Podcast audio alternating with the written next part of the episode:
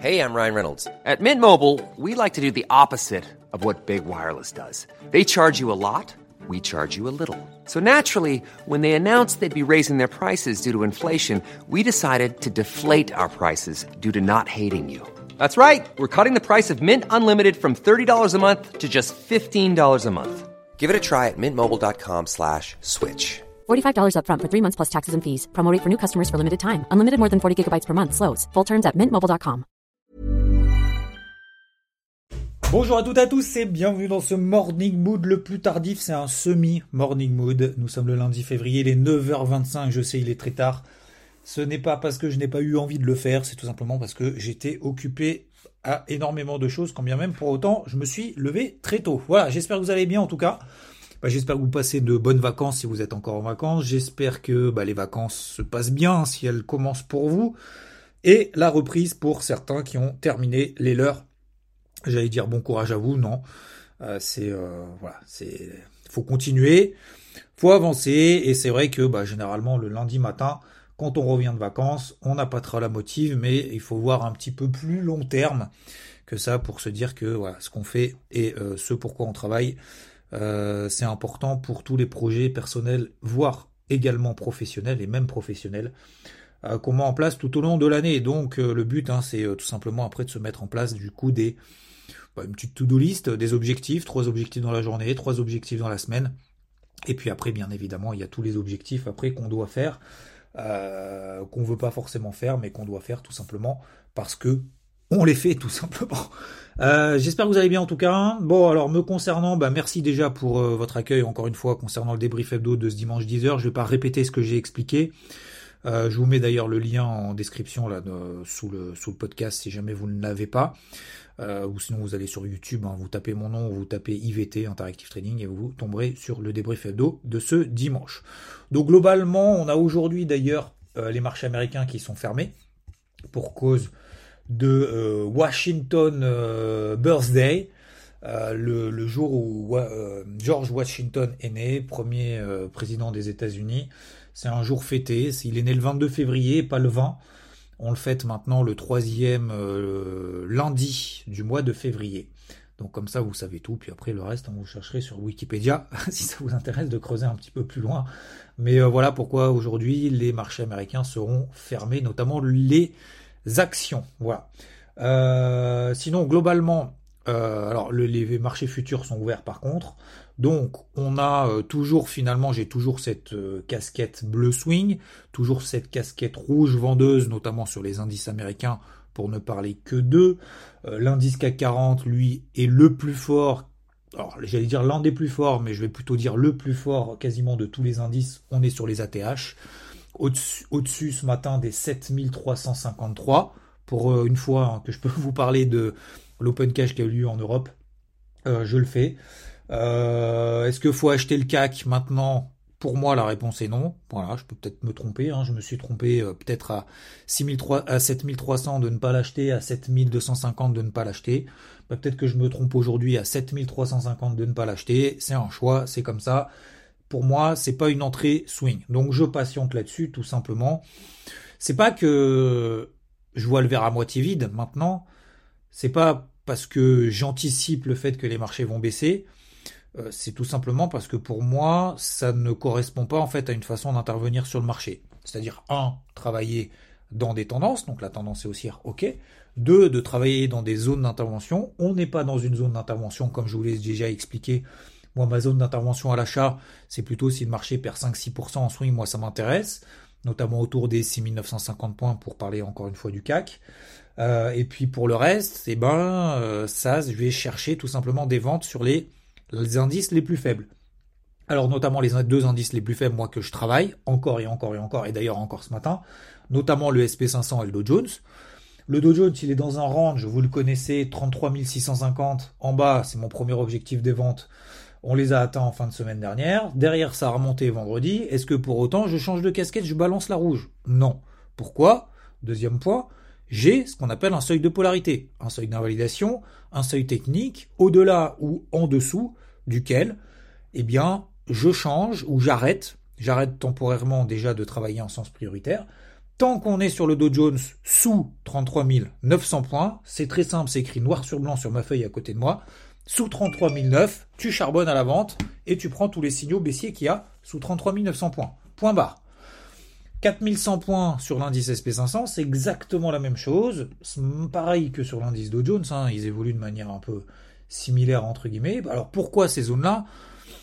Je ne peux pas tout vous expliquer dans le détail, mais pour simplifier au maximum et pour vulgariser, parce qu'en fait on est dans une zone qui réunit beaucoup d'éléments techniques. On part du principe que l'analyse technique euh, permet en fait de représenter finalement la, mémoire des investisseurs, la mémoire du marché, et que euh, les éléments, la mémoire du marché est importante. Et la mémoire du marché est représentée selon l'analyse technique par des zones de résistance, des zones de support, des zones d'intérêt, acheteuses ou vendeuses, et j'estime tout simplement que tant que on est sous ces zones-là, 4100 sur le SP500 et sous 33 900 points sur le Dow Jones, sous ces zones-là, bah, j'estime que pour le moment, le marché est plutôt baissier en horaire, que les investisseurs n'ont pas les catalyseurs, le carburant, comme je vous l'ai expliqué, nécessaires pour aller plus haut. Donc je privilégie plutôt le sens baissier tant qu'on est là en dessous. Si on repasse là au-dessus, bah c'est pas grave, c'est pas que j'ai eu tort, c'est pas que j'ai eu raison que temporairement, etc., etc. On n'est pas dans l'ego, on n'est pas dans le combat, on est dans la combativité personnelle euh, face au marché dans un des éléments de contexte. C'est comme au golf, on se bat pas contre les éléments, on se bat pas contre les uns contre les autres, on se bat tout simplement contre soi-même, contre sa psychologie, euh, pour justement après aller de l'avant, pour avancer pour essayer d'avoir le plus de probabilité de réussite en fonction d'un contexte de marché. J'estime tant qu'on est sous ces zones-là, que j'ai plus de probabilité de gagner en étant à la vente qu'en étant à l'achat. Après, bien évidemment, ça c'est que la partie technique, la partie fondamentale, comme je vous l'ai expliqué ce week-end, dimanche. Euh, pour moi, il n'y a pas vraiment de, de, raison pour le moment que les marchés s'emballent. Il n'y a pas de raison non plus hein, qui s'effondrent, on est bien d'accord. C'est pour ça d'ailleurs qu'on est dans des ranges hein, sur le dos. Ça fait un mois. Hein. Ça fait un mois qu'on est entre, donc je disais la borne basse 33 650 en bas et 34 200 en haut. Ça fait un mois. Donc ça prouve bien que pour le moment, il n'y a pas de catalyseur. Vous allez me dire, ok, ça marche aussi bien à l'achat qu'à la vente. 100% d'accord. 100% d'accord. Si vous êtes plutôt acheteur, si vous privilégiez les achats, effectivement, ça fonctionne tout autant, hein, parce que ça fait un mois qu'on est dans un range qu'on ne déborde pas. On privilégie plutôt les achats proches de la borne basse sur des signaux positifs. Moi, pour le moment, j'estime que le rebond qu'on a eu vendredi, c'est pas, euh, oui, alors ça peut être un rebond euh, significatif. Hein. Demain, peut-être que demain, hein, les commentateurs nous diront, ah, bah ça a tenu la borne basse, fallait acheter. D'accord. La question, c'est qu'est-ce que je fais maintenant à 33, à 33 800 bah, Moi, je vends. Voilà. Je vous dirai demain, demain matin, si j'ai eu raison, si j'ai eu tort, sachant que les marchés, donc le cash est fermé aujourd'hui. Donc, concernant, euh, voilà, concernant la stratégie, tout simplement, est-ce que le CAC, je le vends? Non. Pas le, cherche pas le point haut sur le CAC parce que c'est le plus fort. Donc, si je me trompe sur les indices US, le CAC, je vais me tromper deux, trois fois plus. Voilà. Vous voyez ce que je veux dire? Si j'ai raison sur les indices US, euh, je vais avoir raison trois fois plus sur les indices US que sur le CAC, parce qu'en fait le CAC est trois fois plus fort. alors trois fois, c'est peut-être deux, c'est peut-être deux et demi. Hein, J'ai pas fait de calcul scientifique pour le savoir, mais il suffit de regarder des graphiques pour se dire ok, effectivement le CAC ne fait que monter quasiment tous les jours et sur ses ATH, il ne baisse pas. Quand les indices américains ne font rien et sont dans des ranges, le CAC monte. Donc il est plus fort. S'il est plus fort, ça veut dire qu'il monte plus vite, qu'il baisse moins vite. CQFD, enfin CQFD, c'est oui c'est CQFD. C'est aussi simple que ça. Alors après, oui, effectivement, le CAC peut baisser plus vite que les amis US. Et ça a été dans l'histoire souvent le cas. C'est-à-dire que souvent, les indices européens sont toujours un peu à la traîne par rapport aux indices américains, qui sont les plus forts, les maîtres du monde, etc. Donc, euh, donc voilà, ça peut, ça peut changer. Pour le moment, je continue dans mon plan tant que le marché me donne pas tort, c'est tout. Et ben le jour où j'aurai tort, je vous le dirai. Et je vous dirai à partir de là, effectivement, les indices américains sont plus forts que les indices européens. Je vais essayer derrière de comprendre pourquoi, comment. Je vais regarder le dollar, je vais regarder le taux à 10 ans, etc. Et puis, euh, puis à ce moment-là, bah, je changerai de casquette et de fusil d'épaule. Il n'y a aucun problème là-dessus. Donc, concernant euh, les stratégies sur indice, bah voilà, vous avez euh, tout. Hein, je, je, change pas. Donc tous les signaux que j'ai sous 33009, sous 4100, sur le SP500 et le Dow Jones, je me concentre que là-dessus. Ça me suffit, ça me va largement. Ça fait deux plans dans la semaine déjà sur les quatre. Vous savez, trois, quatre plans dans la semaine. C'est déjà pas mal. Il euh, y a de quoi faire en plus. Euh, le dollar, lui, tac, qu'est-ce qu'il fait? Bah, Il rebaissait un petit peu, il remonte un petit peu ce matin. pas de pas d'excitation. Attention sur l'eurodoll, hein, pas trop chercher le, point bas, le point haut, c'est toujours un peu délicat, notamment parce que bah, ça mèche dans tous les sens, un peu en haut, en bas. L'or, l'argent, est-ce qu'il faut s'énerver, s'exciter? Non. On a fait des mèches basses d'ailleurs plutôt intéressantes euh, sur l'or et sur l'argent au cours des deux dernières séances, donc aujourd'hui, enfin cette nuit et, vendredi. Donc euh, pourquoi pas, pourquoi pas peut-être.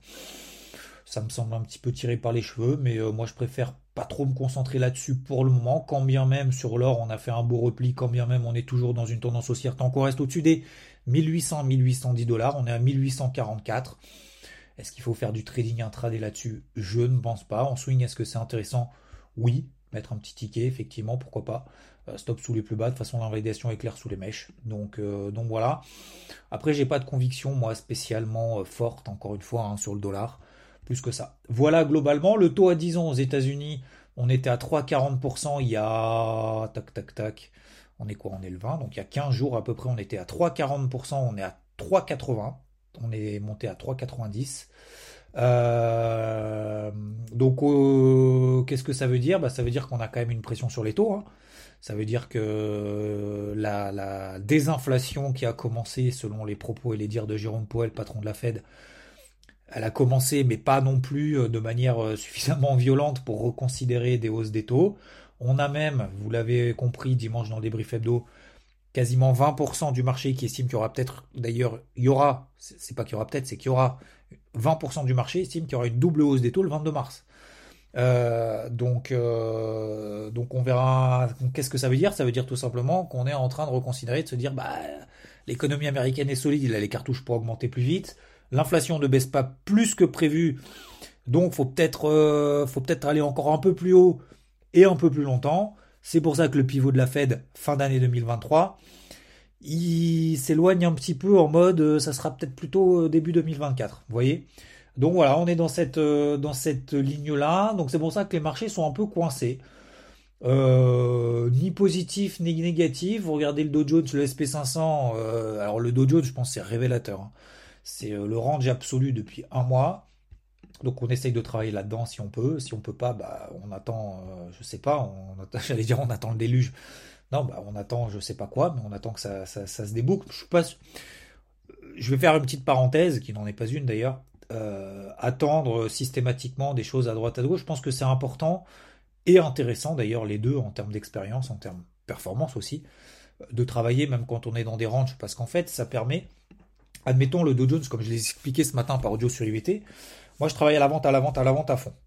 Ça marche, ça marche pas, je sais pas. Si ça marche, tant mieux. Si ça marche pas, tant pis. Mais surtout, le tant pis, c'est que quand on travaille justement, comme je l'ai fait la semaine dernière et comme je l'ai fait la semaine d'avant sur le, sur le Dow Jones, euh, notamment ce que j'appelle en intra-swing, mélange d'intra-day swing, en fait, quand on arrive proche de la borne haute et qu'on arrive sur la borne basse, hop, on allège, on sécurise, on reprend, etc., etc. En fait, sur une partie de position, du coup, on fait travailler une moitié de position. Ou une, moitié si on n'a qu'une seule position. Mais euh, je prends, prends cet exemple-là pour tout le monde pour que ce soit bien compréhensible. Eh ben, si un jour on sort par le haut de ce range au-dessus des 34 002, eh ben, peut-être que je prendrai ma perte à ce moment-là si je suis positionné sur le marché, sauf que j'ai tellement fait de gains avant, plus plus de 1500 points, alors me concernant, mais j'en ai partagé au moins plus d'un millier sur IVT depuis deux semaines, sur le Dow Jones. Alors peu importe, on ne parle pas en points, on parle en pourcentage, on est bien d'accord, mais comme ça, ça donne une, un benchmark, ça donne une, comment dire, comment on dit en français, euh, un benchmark, euh, ça donne un point de repère, euh, j'ai envie de dire, pour, pour tout le monde. Donc, bah, si le Dow Jones, après, si jamais je revends à 34 000, admettons, parce que j'ai un signal à 34 000, et que je dois sortir en perte au-dessus des 34 200, 34 250 parce qu'en fait mon plan est, est, foireux du coup, marche plus. Et ben en fait j'aurais tellement accumulé derrière qu'en fait ça me déroge même pas. En fait j'aurais même dit merci marché. Vous voyez ce que je veux dire? Donc là c'est pour ça que je pense que c'est intéressant de persévérer dans son plan tant que le marché ne nous donne pas tort, même quand le marché ne nous dit pas vraiment, et c'est dans le vraiment qui compte, vraiment raison, bah en fait on s'en fiche finalement après de la finalité parce qu'en fait on travaille une rigueur, on travaille une méthode, on travaille une façon de faire, un sens directionnel clair, bien déterminé, simple à suivre, simple à suivre et comme je le partageais ce matin sur IVT, bah par exemple tous les breakouts baissiers horaires, bah je vais les prendre Bah ouais, je vais les prendre, je vais les prendre encore une fois, encore deux fois. Je sais pas si ça a marché ou pas. Mais moi, euh, moi, ça me fait, j'allais dire, ça me fait marrer. Mais euh, en fait, ça me fait plaisir de faire ça parce qu'en fait, je suis super serein psychologiquement. Et le fait de l'avoir fait avant et de m'avoir fait confiance, de m'être fait confiance plutôt, pardon, et le, de m'être fait confiance, aujourd'hui, ça me donne une assurance supplémentaire d'être un petit peu plus offensif que si je ne m'étais pas fait confiance avant. Vous voyez ce que je veux dire? C'est comme quand vous réussissez un coup de golf, en fait. Bon, ça marche dans tous les domaines. Hein. Quand, dans le foot, par exemple, vous réussissez un coup franc, 2, 3, 4, bah, ça vous met vachement en confiance. Après, vous allez peut-être en rater, mais vous allez travailler ce truc-là à fond, à fond, et vous savez que vous êtes capable de le faire. Donc c'est ça qui, qui, qui est intéressant. Donc là, voilà, je sais que je suis capable de le faire, je sais que me faire confiance, ça marche. Je sais que mon analyse globalement sur le marché, historiquement, est quand même pas dégueu. Donc, autant y aller, quoi. Autant y aller. Autant se faire confiance, autant y aller. Donc j'y vais. Voilà, j'y vais, j'y vais, j'y vais. Et puis, bah, si tout à l'heure on est à 33 650 sur le dos et je sais pas 4050 parce que c'est mon TP1 sur le SP500 de la vente que j'ai prise tout à l'heure, bah, ça me fera encore des gains en plus et donc encore plus de capital confiance. Et donc, voilà. Alors, plus de capital confiance, ça veut pas dire à un moment donné faire n'importe quoi et se dire plus rien ne peut m'arriver. Ça veut pas dire ça.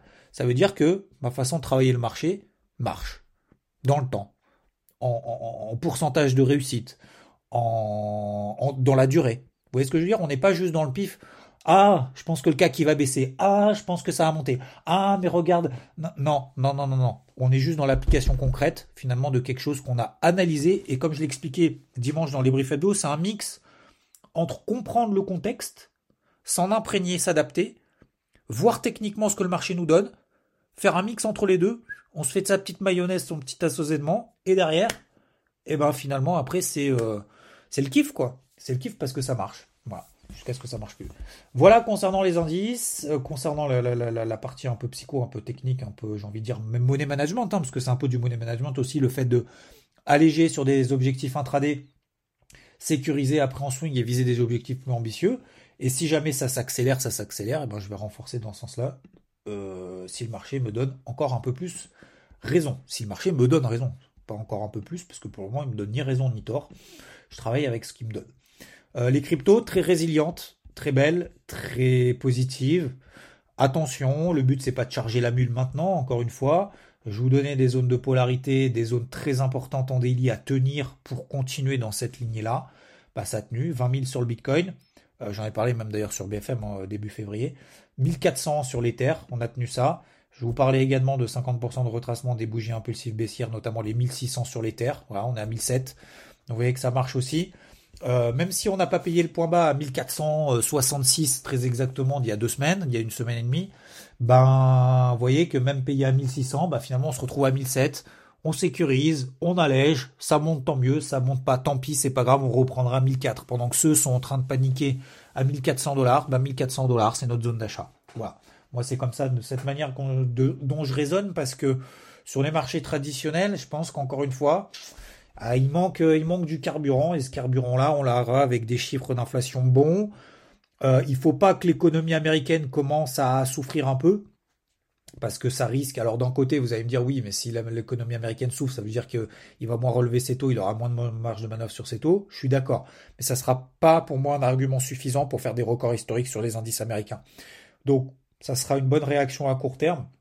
Vous savez, c'est comme vous mangez euh, du sucre, etc. Hein, c'est du plaisir euh, à court terme, mais finalement, si vous faites ça tous les jours, tout le temps, bah, à moyen long terme, c'est quand même pas bon. Donc, ce que je veux dire par là, c'est que euh, il peut y avoir une réaction positive dans un premier temps, mais pour moi, ce sera pas, ça sera pas un argument qui me permettra de dire ok, faut tout payer parce que l'économie américaine est en train de se replier.